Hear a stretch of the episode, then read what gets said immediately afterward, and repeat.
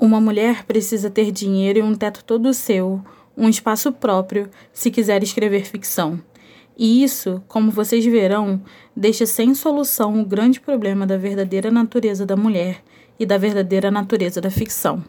Um teto todo seu, Virginia Woolf.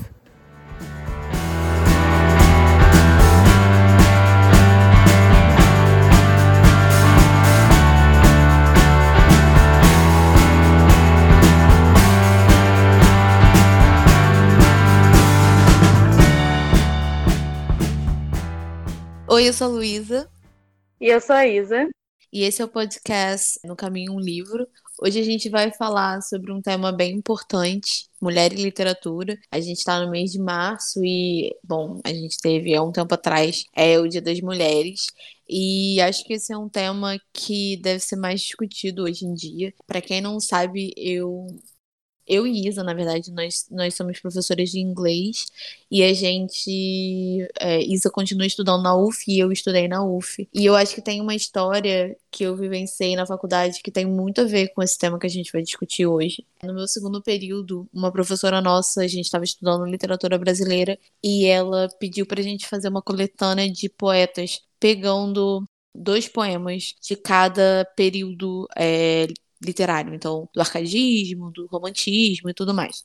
E é, num primeiro momento, meu grupo decidiu que a gente só ia pegar poemas de escritoras mulheres, brasileiras mulheres. Mas a gente percebeu que era impossível fazer isso. E a gente achou, nossa, não tem nenhuma é, escritora mulher do período do arcadismo e tal. Até que a gente se deparou, infelizmente eu não lembro o nome do livro, mas a gente se deparou com um livro de três volumes que coletava, né, era uma coletânea de, de obras dessas escritoras mulheres durante esse período. E eram três volumes, então vocês podem imaginar a quantidade de livro que tinha. E a gente até pensou em comprar esse livro, mas ele é um livro que foi é, publicado uma única vez. Então você não acha ele fácil. Da vez que eu vi, tinha o primeiro e o terceiro volume na estante é, virtual. Cada um valia uns 600 reais. Então a gente vê que, sim, eu acho que existiam escritores nessa época,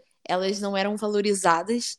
E a gente percebe também que, mesmo hoje em dia, elas não são tão valorizadas. Vocês podem até pensar, ah, mas Luísa, o livro ele é bem caro. Isso significa que elas são valorizadas. Ele é bem caro porque, um, é um trabalho acadêmico, então que teve uma, uma busca enorme, mas ele é caro porque ninguém teve interesse de fazer mais edições. Então, assim, eu acho que essa história foi algo assim bem importante, sabe? Que eu acho que a gente pode usar para introduzir esse tema tão relevante. É, eu acho que como, como o mercado editorial é como qualquer comércio, se não há interesse na venda de algo, eles não reeditam né? Sim. Um livro, ele para ser é, considerado best-seller, né, ele só é considerado porque ele está vendendo. Inclusive, Sim. hoje em dia, o livro é considerado bom porque ele está vendendo, né? Que aí é outra questão sozinha, é. que é outra pauta. é verdade. É, mas dentro desse. Já dentro desse universo do que vende e do que não vende, é importante a gente dividir aqui o que, que é literatura é, de autoria feminina, assim, isso é o, o, termo mais abrangente. Mas dentro desse, desse universo, muita gente fala em literatura feminina e literatura feminista. É, e é importante a gente dividir isso aí, né? A literatura feminina, o que é dito feminino, é, eu acho que é um problema ainda maior, porque o que, que é chamado de literatura feminina? É uma literatura escrita por uma mulher ou é uma literatura para mulheres, né? Porque o público é que conta aí, então o público seria feminino, mesmo que o livro fosse escrito por um homem, ou é, é um livro escrito por uma mulher para mulheres, entende?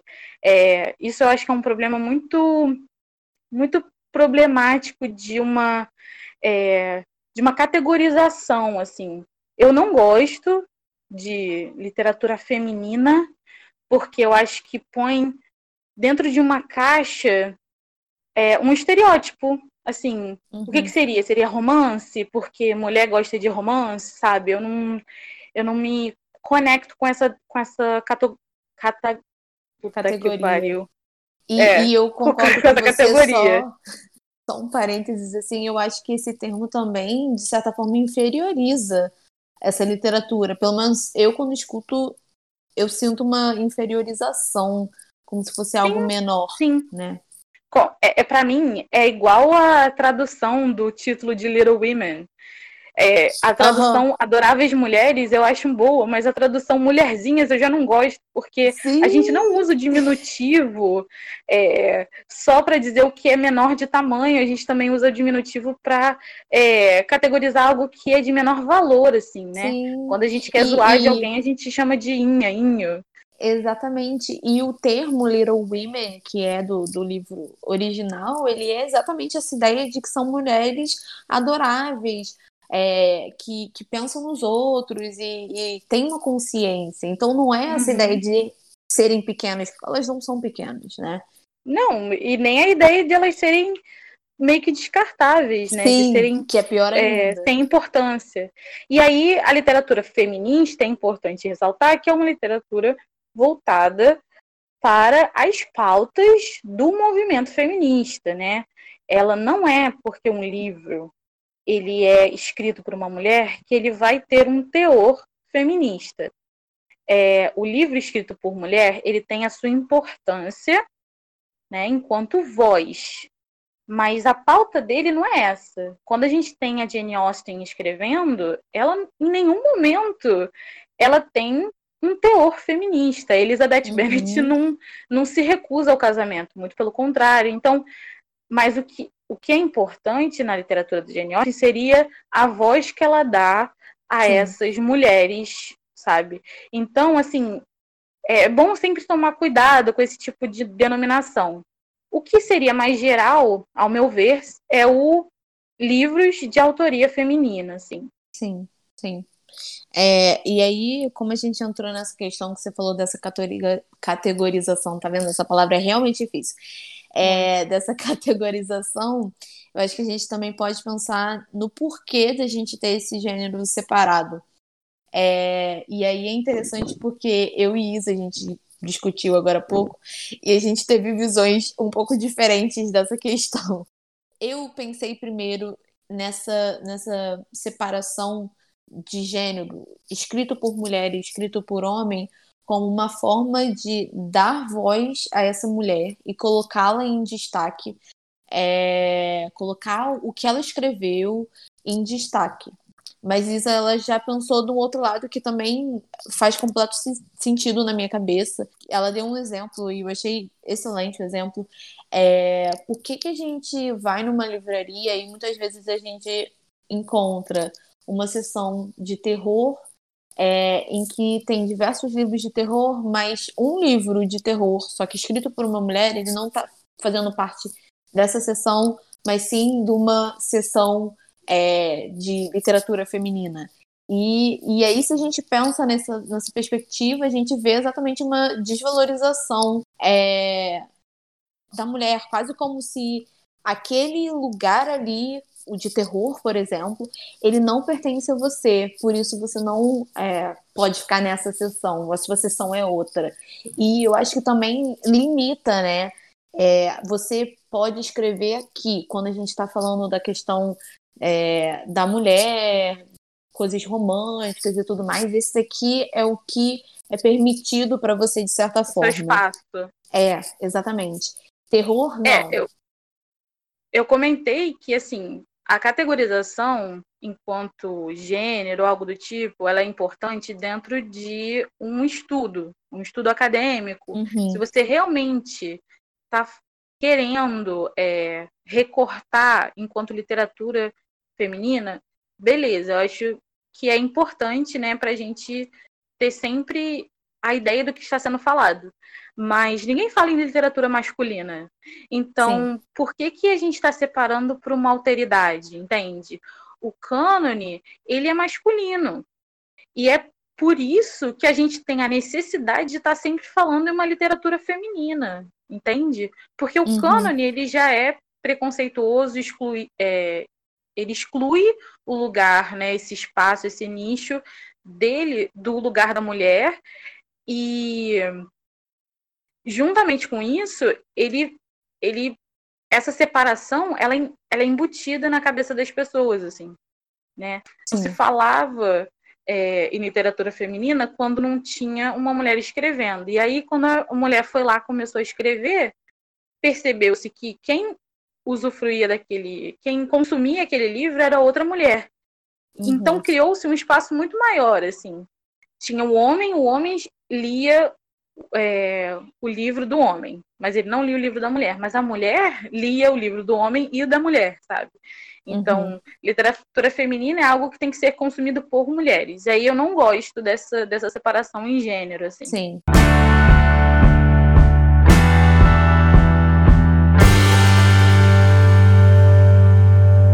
Mencionou agora há pouco essa questão do, é, de como só os homens escreviam e de como a literatura ela era predominantemente dominada pelos homens. E aí eu acho que a gente pode pensar também um pouco na própria representação da mulher feita pelos homens. E principalmente nessa relação que essas mulheres tinham com o livro.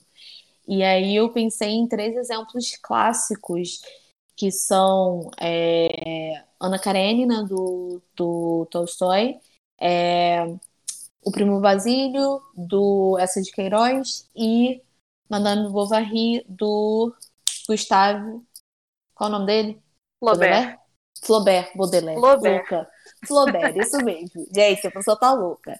É, e aí a gente percebe que nesses três livros, que são mais ou menos do mesmo período é, literário, assim, é, mas de, de, de, nações diferentes, né? O Flaubert ele é francês, Tolstói russo e o S. de Queiroz português. A gente tem nesses três livros personagens principais que são mulheres e as três mulheres elas têm contato com livros e aí é que a coisa começa a desandar na vida delas. Então elas começam a ter contato com realidades que elas não possuem e começam a desejar ter uma liberdade que elas não têm. E por conta disso, elas começam a atrair os maridos e, e aí desencadeia o final que elas têm, que eu não vou entrar em detalhes porque sem spoilers.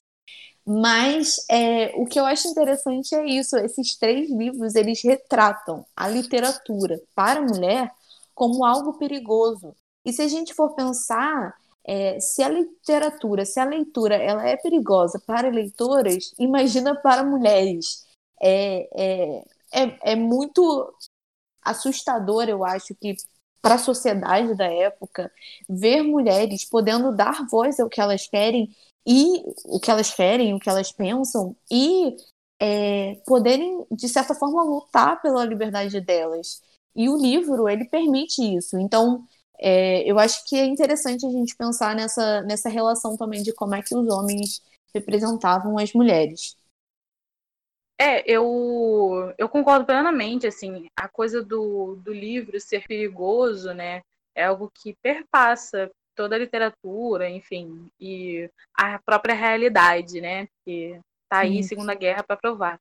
Uhum. Mas uhum. é, eu acho interessante que, assim, além da literatura ser subversiva, a mulher é que é, é subversível, entende? O homem, uhum, ele pode uhum. ler sem ser é, sem a moral dele ser destruída, Sim. mas uhum, a mulher não. Ser afetado. Ela é, é suscetível, é essa palavra que eu queria, suscetível ao poder do livro, ao poder e, da narrativa. E aí, se a gente for pensar também nisso, os homens, é, cara, para elas traírem, elas têm que trair com alguém. E aí o que a gente percebe é que o final que elas têm, que não vou entrar em detalhes, mas é um final trágico e triste, esse final não é o mesmo final que os homens têm. Então a gente também Sim. vê isso, né? O, o, o, sofrimento e a errada é simplesmente a mulher. Foi ela que pecou, sei lá o que. É interessante isso, não tinha pensado nessa perspectiva, mas interessante. É, eu acho que é, é uma época bastante moralista, então Sim. alguém tem que pagar o preço. E se uhum. você que errou, você que vai pagar o preço, sabe? É. É. é interessante que que assim, elas não leem qualquer livro, né? Elas Sim. leem romance. Sim. Então, mesmo que o romance tenha sido escrito por um homem, é, romance sempre foi o romance romântico, né? É importante uhum. é, pautar. O romance romântico ele sempre teve esse ar de um escape e sempre com um, um ar de é, um idealismo, né? Uhum. Até o próprio movimento do romantismo é isso. Existe Sim. um ideal aí. E isso cria na mente das mulheres que são super suscetíveis, né? De acordo com a época e com os livros, é cria essa ideia de que elas podem sonhar e viver a vida que elas podem viver, sabe? E não é Sim. bem aí. E é o que esses livros, para mim, o que esses livros estão apontando muitas vezes é que ah, você quer sair do seu lugar, mulher? Não, pera lá. Você vai sofrer uhum. consequência. Você vai sofrer muito Sim. por essa, por ter saído de onde você pertence, entende? Sim. Mais do que eu acho assim, eu acho interessante o teor de liberdade que elas têm ali no livro, assim, é uma liberdade inclusive sexual. Porém, uhum. é uma liberdade sexual que é uma assim, é fajuta, sabe? No final, Sim. não é liberdade nenhuma. Elas uhum. pagam um preço, entende? E, Mas e... tem muita gente que, que remete esses livros a livros que são transgressores em relação à sexualidade feminina e eu não, não, não, compro muito essa ideia, não. Também não. É, o, eu, se eu não me engano, o, o Flaubert, ele foi até, sofreu determinados problemas por causa de Madame Bovary. Não, é, não tenho muita certeza. O mas... T.H. Lawrence também. Mas isso é por causa da época, né? Não, é. não porque realmente foi subversivo em, em relação à mulher. E eu acho também que, assim, esses livros, eles eram, na maioria das vezes, lidos pelas mulheres, né?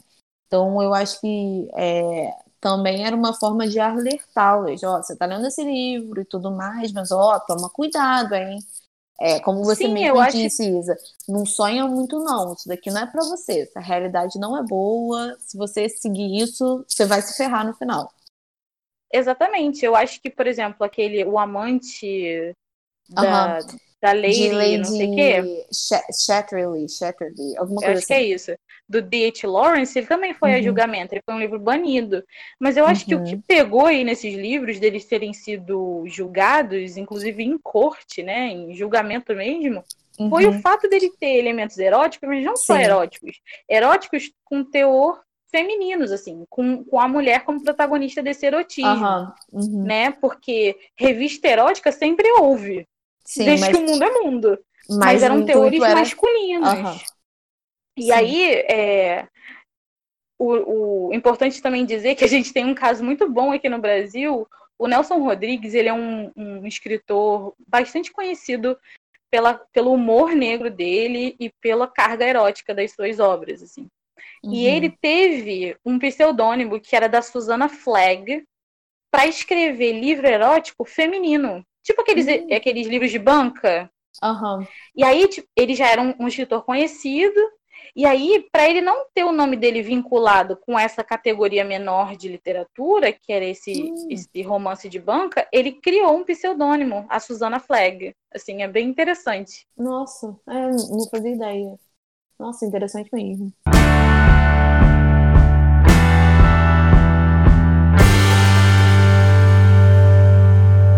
Pegando o gancho do Nelson Rodrigues como um pseudônimo, é, eu vou comentar agora alguns, algumas é, mulheres que tiveram que escrever com pseudônimos para poder ter suas obras publicadas. Né? É, como a gente havia dito lá no começo, essa questão do mercado editorial que silenciou é, muita, muitas das mulheres, assim, a gente publicou lá no Instagram é, a história da Maria Firmina, e ela foi a primeira é considerada a primeira escritora brasileira, né?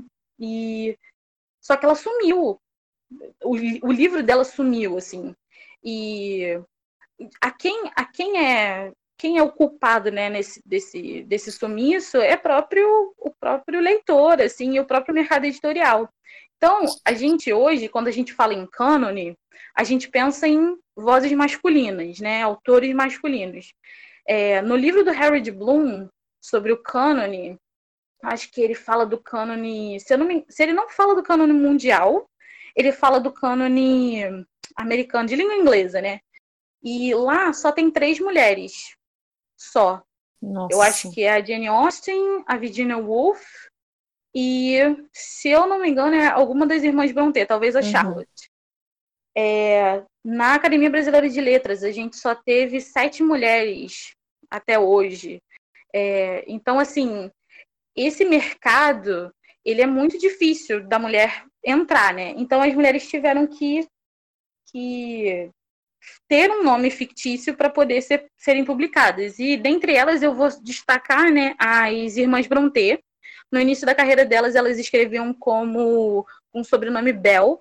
Eu acho que era uhum. Atom Bell e os outros não lembro. É, Mas Alice eram é Alice Bell, Acton Bell e Currer Bell. Vai entender. Enfim. E aí eles eram conhecidos, inclusive, como os irmãos Bell, né? É, o, a Marianne Evans, para quem não conhece, é o George Eliot. Até hoje, os livros do, dela são publicados com o pseudônimo George Eliot. Ela foi um boom na Europa, assim. Os livros dela vendiam muito.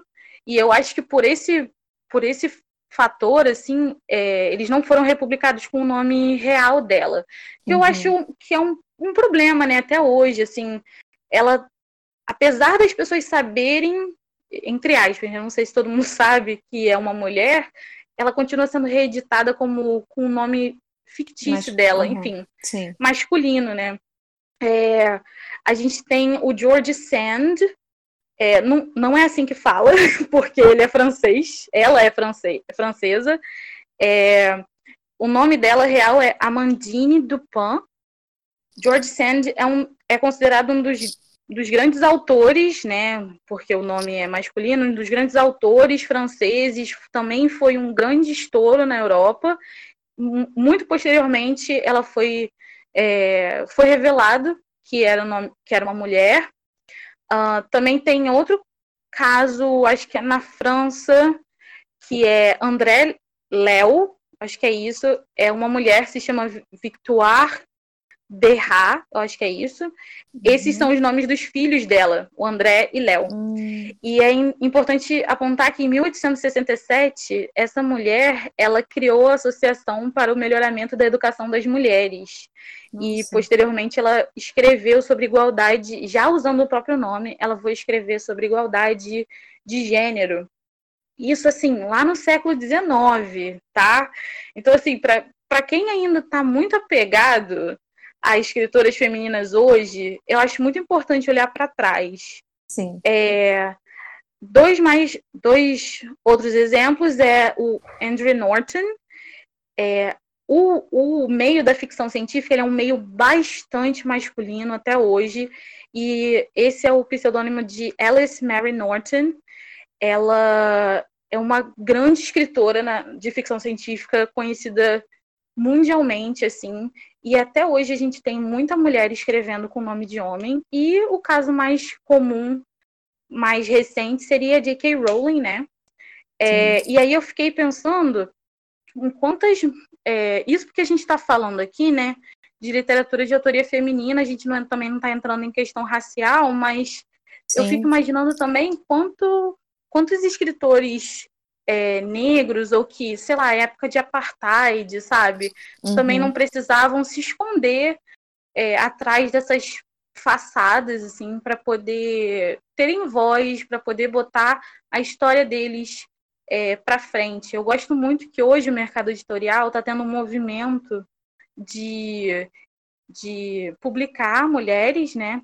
Uhum. E não uhum. só isso, publicar muitas mulheres é, africanas e iranianas e paquistanesas. Eu estou sentindo sim. muito esse movimento agora. Então, sim, sim. usufruam disso, assim. É, viu uma, uma autora que tem um nome diferente, pesquisa sobre a autora e, e, e leia. Porque se você não ler, você, o leitor, não for lá e ler esse livro, você não comprar esse livro, essa autora pode morrer, sabe? Assim, é, literariamente ela vai morrer e da, ela vira outra Maria Firmina, sabe? Que a gente não sabe nem quem é, qual o rosto dela. Sim. É, e eu acho que é, relacionado ainda com, com a questão de pseudônimos, muitas dessas escritoras não só elas usavam pseudônimos masculinos por uma questão de valorização, vamos dizer assim, da obra delas, mas também buscando se proteger, é, proteger a sua vida privada, né? E também de, de não ser julgada socialmente, principalmente quando o tema é, ia para temas polêmicos ou em que tinha é, situações um pouco eróticas ou algo do gênero, elas tentavam é, também essa anonimidade, né? E eu acho que também relacionado com essa questão da edição, a gente também pode falar é, da própria de, de como os editores se relacionavam com essas obras escritas por mulheres. E aí eu pensei em dois casos em que a gente vê é, um, uma, é, o, o poder do homem e a voz do homem se sobrepondo a essa voz da mulher. O primeiro deles é a Emily Dickinson. É, Para quem não sabe, Emily Dickinson era uma poeta americana muito conhecida.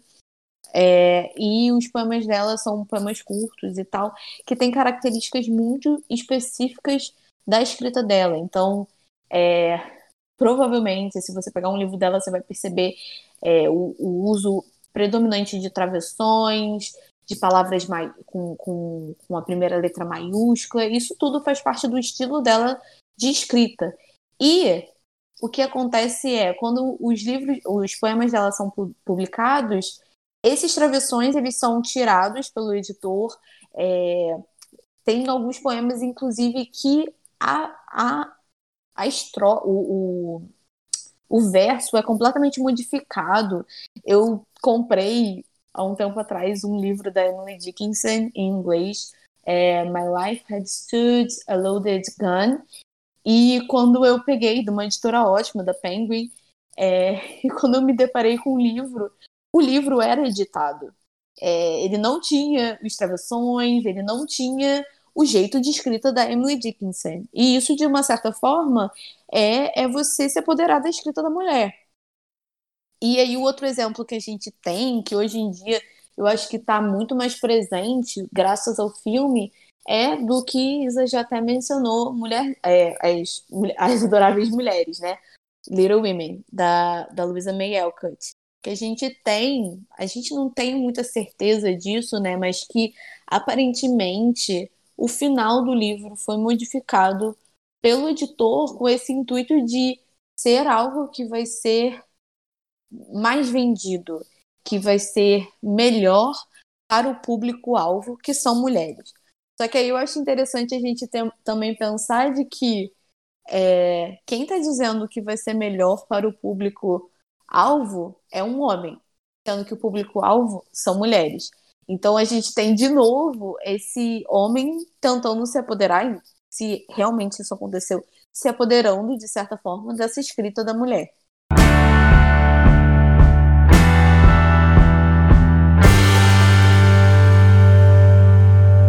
Bom, já que a gente está falando de é, valorização da literatura escrita por mulher e tudo mais, eu acho que é imprescindível que a gente indique algumas escritoras ou livros escritos por mulheres.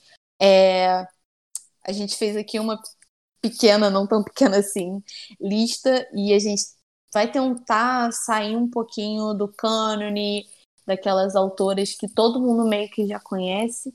Obviamente que a gente vai mencionar uma ou outra porque realmente são importantes para a nossa bagagem literária.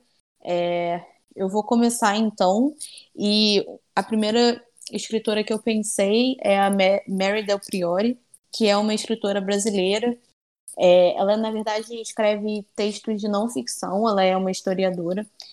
E eu tive contato em uma das disciplinas da faculdade com é, o História das Mulheres no Brasil, também com o Alço do Corpo.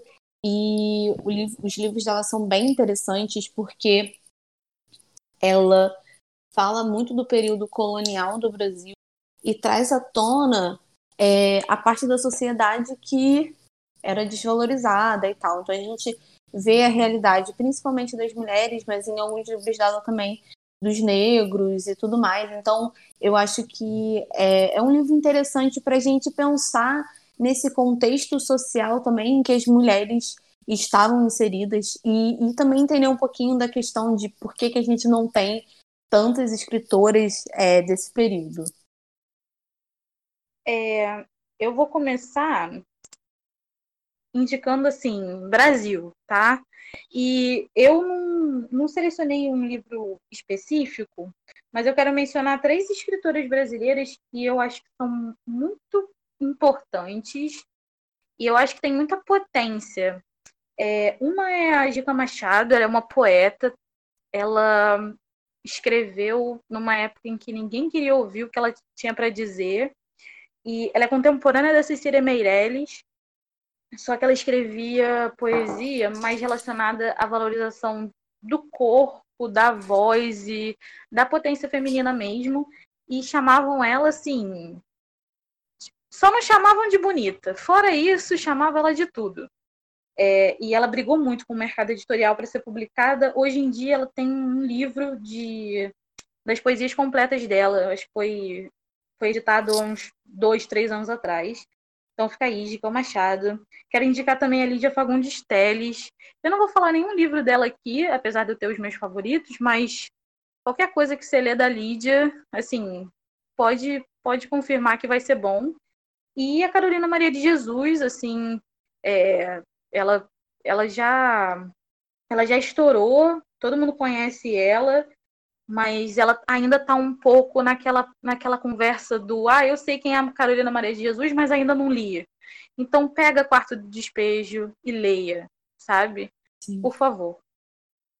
É, continuando então na, nessa pegada de escritoras brasileiras, tem também uma, uma escritora que eu tive contato há uns dois anos atrás, sigo ela no, no, no Facebook, a Nana Queiroz, que escreveu, ela é jornalista e ela é, fez um trabalho muito importante de entrevistar é, mulheres que estão presas. E aí o livro é, o nome do livro é presos que menstruam, e é bem importante para a gente ver a realidade das mulheres que estão é, na cadeia. A gente está tendo agora todo, toda a questão com o, o Drauzio Varela e a mulher trans que ele entrevistou, que foi presa e tudo mais.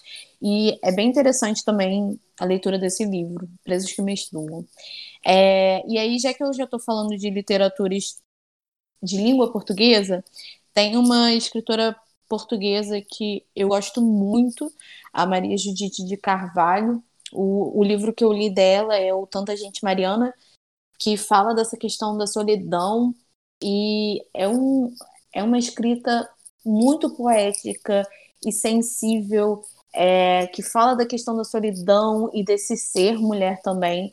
Então, é, é uma escritora pouco conhecida, porque a gente não costuma ler muito é, livros escritos por portugueses e muito menos por, por portugueses. Então, acho que é um bom contato, assim. É, indo agora, eu queria indicar dois, dois quadrinhos, né, duas HQs escritas por mulheres. É, eu vou bater nessa tecla até todo mundo falar que já leu. então, Persépolis é um livro que não dá para não ler, assim é, da Marjane Satrapi. Ela é sensacional, é um livro dolorido, é um livro engraçado e é um livro que todo mundo consegue se conectar é, e de uma realidade muito distante da nossa e que ela esclarece muita coisa para gente.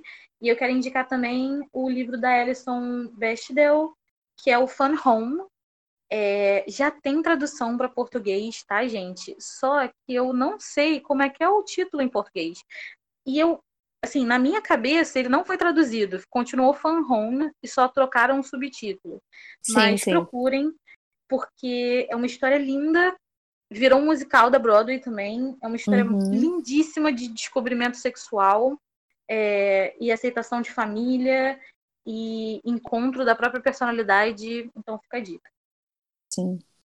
É, eu pensei, obviamente, naquele clássico que todo mundo já ouviu falar, mas que para mim tem uma importância na minha vida como leitora, Jane Austen. Se você não leu algum livro de Jane Austen, por favor, leia. É, a gente tem as mulheres como personagens principais, são mulheres fortes, com personalidade, e a gente vê um livro crítico e com um humor maravilhoso. É uma leitura fantástica. Então, leia.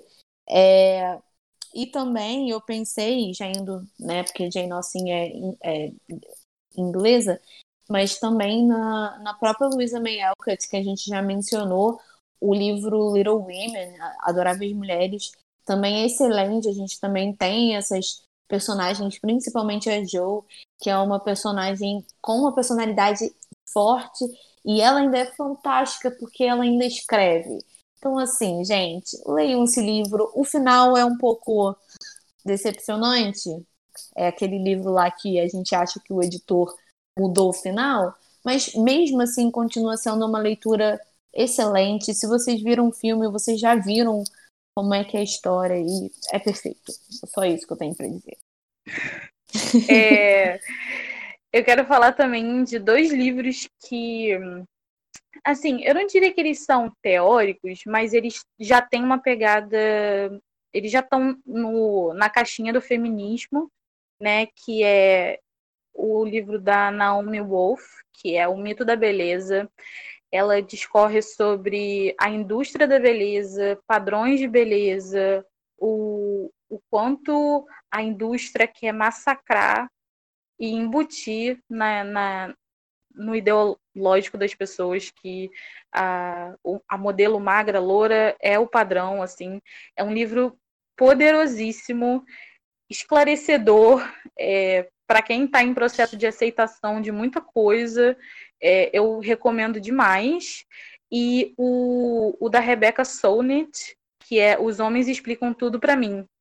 É um livro fino, porém importantíssimo, assim. É, ela fala sobre mansplaining, ela fala sobre gaslighting, e ela explica todos esses termos e ela apresenta situações em que isso acontece. É muito interessante que ela faz, ela mostra exemplos. E ela tem um, humor muito muito bom assim é, na página e eu recomendo. É bom. Para fechar minha lista, eu tenho três americanas é, vou começar com as duas que são mais de livros de não ficção. Então, esse ano eu li o meu primeiro livro da, da Angela Davis, o A Liberdade é uma Luta Constante. Quem quiser tem resenha lá. E eu me apaixonei por essa escritora. É, ela fala muito da questão da mulher, da questão principalmente do racismo, é, mas ela consegue ligar diversas lutas que acontecem no mundo é, de minorias, é, e mostrar para gente que a, a, nossa luta ela não é individual e que a gente tem que se juntar e, e se unir e lutar juntos. Então, é uma leitura muito boa, é, assim, para a gente abrir um pouco a nossa cabeça em relação a isso e ter contato com essas diferentes lutas. A outra escritora é, mais teórica e de não ficção é a Gloria, Gloria Steinem, que é uma feminista norte-americana. O livro que eu li dela, eu não sei se ele foi traduzido para o português, é o My Life on the Road, mas ela também tem alguns artigos e, e textos assim. E também é bem interessante para a gente ver a, a, visão dela do feminismo é, e a luta dela pela causa feminina, feminista. É, por último, eu pensei aqui também num, num Young Adult, e uma autora que eu gostei muito é, foi a Angie Thomas. É, acho que o livro mais conhecido dela foi publicado em 2018, O ódio que você semeia, que já tem até um filme, mas esse ano passado eu acho que ela publicou Na Hora da Virada, eu li os dois livros, e são de, são obviamente young adults, tem uma questão um pouco de. Às vezes me parece um pouco utópico, porque não acho que as coisas são assim tão romanticizadas como é o final, principalmente do ódio que você semeia. Mas, mesmo assim, é uma. É um, é uma leitura importante porque a gente vê mulheres adolescentes é, negras tomando a frente de uma luta contra o racismo nos Estados Unidos. É, nos dois casos tem assim cenas bem difíceis da gente lidar, mas que são necessárias, é, que a gente precisa ter noção dessas coisas e apesar dessa da, da, realidade do livro ser dos Estados Unidos, a mesma coisa acontece aqui no Brasil. Então, também acho que é uma leitura bem, bem importante e que eu acho que vai interessar principalmente aqueles que leem mais young adults. Então, essa é a minha lista. Minha última indicação, minhas últimas indicações serão três escritores.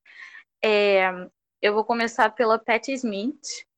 Eu ainda estou para ler mais coisa dela. Eu li o livro Só Garotos dela, então eu só posso usar ele como referência.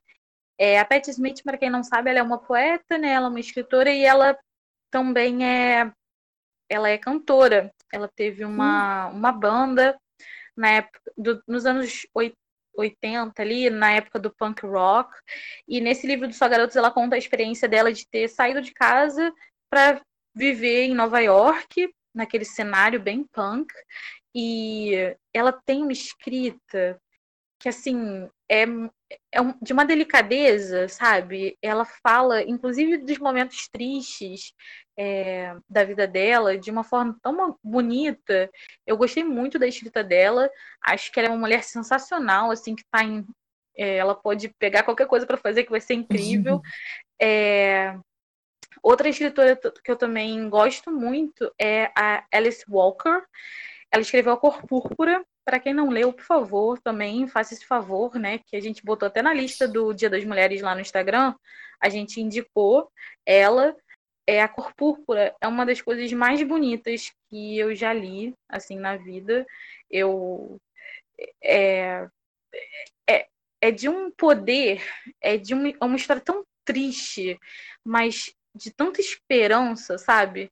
É, é um livro lindo, lindo, lindo, lindo, lindo. Fala, é, se passa na época das plantações de algodão nos Estados Unidos e uma época muito dolorida para as mulheres também, aquelas mulheres numa situação meio escravista ali, uma coisa bem estranha do sul dos Estados Unidos, é, e eu indico bastante. E para finalizar, eu vou indicar uma escritora que quase ninguém conhece, é, eu li algumas coisas dela. Ela, é, ela foi, não que isso categorize ela, mas para quem conhece, né? Ela foi, ela teve um caso, ela foi namorada, ela foi esposa do Henry Miller. Eu não lembro hum. muito bem, mas eles tiveram uma relação. O Henry Miller é bem conhecido como um escritor Sim. erótico, né? E ela, para quem gosta de Henry Miller, ela também tem uma pegada bastante erótica. Ela fala do erotismo feminino de uma forma muito aberta, e eu acho que é por isso que ela é pouco conhecida. O nome dela é Anaís Nin, N-I-N, o sobrenome. Ela é ela é incrível, assim, o jeito como ela fala sobre o corpo feminino é, é muito bonito, muito bonito mesmo, ali no século XX, né? É, então fica aí minha última recomendação. Mas antes de terminarmos, é, eu vou liberar lá no Instagram um link de um, mini livro, né, que foi feito é, a partir de uma exposição que aconteceu em Brasília em 2008.